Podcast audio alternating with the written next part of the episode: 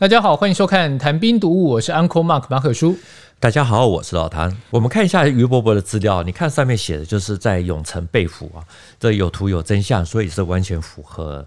他说哦，打到最后他也受伤，因为一颗炮弹落下来啊，两个就是旁边两个人就被炸死了，其中有一个死得很惨哦，这我们就不说啊。那他的团呢，就刚好啊，他呢就刚好被一颗这一片小炮弹呢，就直接射入他他的额头。哦，再深一点就也大概就挂了啊。那经过七十多年，其实额头上的这种弹痕都还在。这也是于伯伯他从这个抗战到国共内战的第四次的受伤，可以是说相当的勇敢哦，令人敬佩。那他被俘以后呢，就被送到了野战军医院啊，野战医院去救治。那二十八天以后，他就逃走了，来到台湾呢。他因为想念家乡哈，所以他就自愿加入海军陆战队，因为他认为说，如果哪天反攻大陆的时候，哦，他可以这个最先登陆，可以先回到河南老家。所以说，他就算撤退到了台湾，是，然后还是想着要打回去，回到河南的老家。是，那个时候很多的老兵都是这样子在想。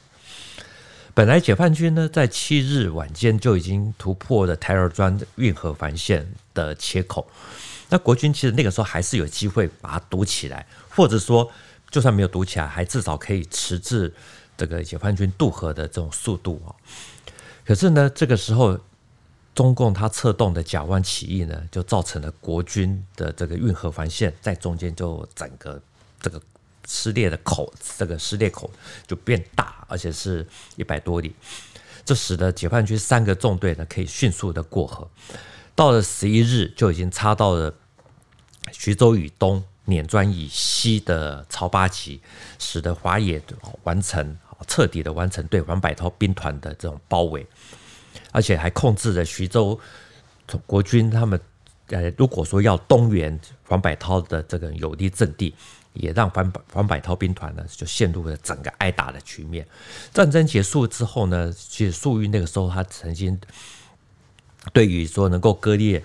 黄百韬兵团跟徐州之间的联系啊，曾说有关键四小时啊，也就是说如果再晚四个小时，这个战局就不好打啊。这个他所指的其实就是指说发动的时间，还有攻打台儿庄啊、万年闸啊，甚至于是甲湾起义这种等于说一连串的军事动作啊。都让他取得了先机。可是你刚刚说一月五号，国防部参谋总长顾祝同还有徐州剿总司令刘峙决定要缩短战线，放弃次要的城市，嗯、把兵力集中在徐州到蚌埠中间这块区域嘛。嗯、那黄百韬的部队为什么还没有走完，然后还被拦？作战是兵贵神速啊，偏偏国军的动作太慢。华东野战军呢，他其实就已经用从不同的角度啊来开始要围歼了。可是这个时候呢，我们前面有提到嘛，就是海州还有第十四军啊，他还要帮刘志带师援啊，师援啊，这个还有就带带大批的家眷啊、学生啊这种撤离，所以呢，这样子一耽误啊，就从海州到新安镇就已经整整花了两天的时间。所以十一月七日，黄百韬的第七兵团总共五个军十一个师，大概十万多人啊，才开始西撤。我们前面提到。粟裕他是在七日就开始发动啊，就已经开始在过河过运过大运河，那个时候就已经不时在不时传出说解放军已经逼近的这种消息。那黄百韬兵团在过桥的时候呢，就只有一条桥，所以呢大家就互不相让。你想想看，十多万人啊，还有卡车、这个坦克车等等啊，这种这种，所以大家全部都挤，争相恐吓，啊，争相恐吓。这互不相让，甚至有部队呢，因为大家急着这个过桥，所以就甚至就开枪啊，所以这个被打死的、掉入运河的，好不计其数。那个时候大概就估计说，这样子过个河，大概就损失了快要一万人啊。就到了九日啊，第七兵团大部分就已经过了运河。那好不容易过河了以后呢，到了碾庄，黄百韬却认为说啊，这里距离徐州大概就六十公里啊，没有大川大河啊，所以。危险基本上过去了，所以就在这个地方就决定先休整一个晚上哈。那对这个错误的判断呢，就导致了错误的结果。因为多待这么一晚，其实黄百韬兵团就陷入了被围的这种这种危机里面。真正的真正的让他之后就再也走不开了。我们现在看这一段历史啊，就会发现到说，两军交锋其实其实是真的是瞬息万变，任何人都任何一方都会犯下错误，就只是看说谁犯的错误比较少，谁能够及时的修正。那很显然的，国军在这方面犯的错误真的是比较多一点。那既然都已经到这样的地步了，为什么李弥后来又要出手相救？这个问题呢，其实就是国军啊，也就是那个时候国军的问题啊。当时国军在徐州地区，它的军力部署其实就是呃，可以称为十字阵啊，也就是以东海铁路和津浦铁路为中为交叉点的徐州啊，以徐州为中心，东西南北呢就是分布在铁路沿线。那国军呢，他就在徐州东边。啊，驻守两个重要的兵团啊，一个就是我们刚刚讲的徐在新安镇的黄百韬第七兵团，另外一个就是驻守在碾庄八一级一带的李弥的第十三兵团。那黄海战役在爆发的前夕呢，那你说黄百韬和李弥都接到了西撤，也就是要往徐州靠拢的这个命令。可是黄百韬他知道，他从他还要再等从海州过来的第四十四军，好，所以。没有那么快能够撤退，这个时候的黄百他就想说，李弥的兵团对自己十分重要，如果李弥能够在碾庄多等一下哦来接应自己的话，两个兵团抱在一起一起撤退啊，就可以比较安全一点。所以黄百韬他就从新安镇跑到碾庄那边去见李弥，然后希望说李弥不要那么快的向西徐州撤退。那结果呢？李弥就说：“啊，这个是刘志交代的命令，要他赶快往徐州撤，因为徐州非常的危险。”啊，黄百韬他后来知道说这个没有机没办法啊，这个李明还是要走，所以就很心灰意冷的就告告辞了啊，就回新安镇。其实从两个人的对话，我就已经凸显当时国军的内部矛盾了。嗯、这真的是相当的写实跟现实啊。后来李明兵团他就按真的是按照计划就向徐州先走，然后等到黄百韬兵团过了运河到达碾庄的时候呢，如果不休息，也许还有机会。可是呢，他就是因为多留个一天，所以后来就发现到说西撤的路线都已经被封锁，呃，于是也就是说原先属于国军控制的八一级啊、大许家这些必经之路，通通都被都被占领了。所以他就只好在碾庄这边固守待援。好，为了要救黄百韬兵团，南京的国防部呢又决定说动用杜聿明还有李弥兵团从徐州啊再来救援黄百韬。结果真正开拔的时间是十三日。好，这两个配备坦克啊还有飞机轰这种助攻的这种兵团，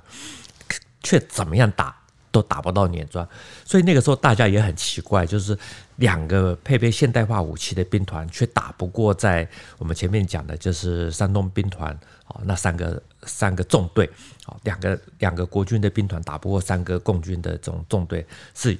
这个是有点不可思议。那黄百韬等不到援军，到最后就我就是我们知道就是制裁。从他的结局来看，也是一位真的是很悲剧的人物，嗯、是。黄百韬第七兵团被围歼了以后呢，杜聿明还有李弥兵团呢就撤回到徐州啊。最后局势的发展就是我们所知道的，已经到了不可逆的阶段。那国军就决定说放弃放弃徐州。那这些兵团呢，后来就离就离开了以后呢，就被围困在。河南永城东部啊，一个乡，也就是陈官庄这个地方，以这里为中心，向外辐射大概五到十公里啊左右的范围。到了一九四九年一月七日，华野的主力就已经攻占了李弥兵团司令部的驻地，也就是青龙脊这个地方。这个地方我们看一下地图，它其实是离陈官庄没有太远啊，所以李明后来他就率领残部啊，就进入到了邱清泉的邱清泉兵团的防区，也就是陈永城县啊陈官庄这个地区。到了一月九日呢，于伯伯所属的一八零师残部啊，这个也退到了小李庄。很巧的是，这是我们说的这个，他们这个一开始呢，这个在。运河啊，台儿庄那边打打到最后，他们是在呃小李庄这个地方。李明呢，后来也来到了这也这个时候呢，也来到了小李庄啊。那一晚，杜聿明邱清泉、李明他们就分头的突围啊，只有李明成功啊，杜聿明被俘啊，邱清泉就自裁。那其实呢，这个我们前面说的这于伯伯他们的一八零师五四三九团的传奇之旅呢，到了这里也就正式的结束，正式的落幕。所以老谭认为说，为什么徐邦会战还没开始就已经结束了？这个原因在哪里？王柏涛他先前曾经对蒋介石派来的这个战地督察官李以宽说：“哈。”古人言：“胜则举杯相庆，败则死力相救。”啊，其实有这我们之前也有提过的，就是国军的部队有那个时候有一个很大的问题，就是谁打了败仗啊，这个大家都不会去救，好，或者救都不会不会用全力。那他就讲到，就是说啊，你是蒋总统派来的啊，希望你们能够报告总统，好，一定要。这个驻基地各兵团的长官哈，他说如果闹不好的话，大家都别别想走。好，没想到这个黄柏涛他就以他的这个这个说的这个话，还真的就成真了。这也就是为什么我们一开始就说徐蚌会战，其实在第一天啊一开打就已经注定结果啊，因为在徐州剿总他正式派出李弥啊，还有杜这个。杜聿明他们要去救黄百韬的同一天，蒋介石的文档，也就是陈布雷，好，在十一月十三日就养药，就就自杀了，因为他已经看到整个大局不可为。有些人可能都会认为说，国军那个时候虽然说看起来步步杀机，可是事实上呢又步步生机。如果不怎么样啊，就不会发生后面的怎么样的事情。可是重点关键在于说，为什么每一步都走错？好，都就像下围棋一样，每落子每一手都下错。其实最主要原因就是中央嫡系跟杂牌军互不信任，然后中中央军自己本身呢，又大家又想要各自保全实力，所以无数的小兵其实就跟高级将领的就在高级将领的内斗哦，这个死在。战场上面，啊，自己幸运没死的，就像我们这集所提到的于波波，上一集所提到的唐波波，啊，却又这个带着遗憾啊，来到了台湾。对，从老谭分享的故事啊，很多时候面对敌人，先不管打不打得赢，是内部不团结，基本上你不用打就已经先输一半了。向心力啊，认同感，在任何时候其实都是无比的重要。嗯也谢谢老谭跟我们分享于伯伯的故事哦。为了让有更多的故事可以让大家知道，如果家里面有认识的长辈，左邻右舍也可以从大陆过来，曾经经历过那段大时代，现在表达能力还不错的，那么欢迎提供受访资料，信箱是 service at ettoday 点 net。如果是看 YouTube，也可以直接在底下留言。这一集的节目就到这边，谈兵读武，新闻与历史的汇流处，军事是故事的主战场，只取一瓢饮，结合军事历史跟人文的节目，喜欢的话赶快订阅我们的频道，也欢迎在底下留言。再次谢谢老谭，谢谢大家，我们下次见，拜拜，拜拜。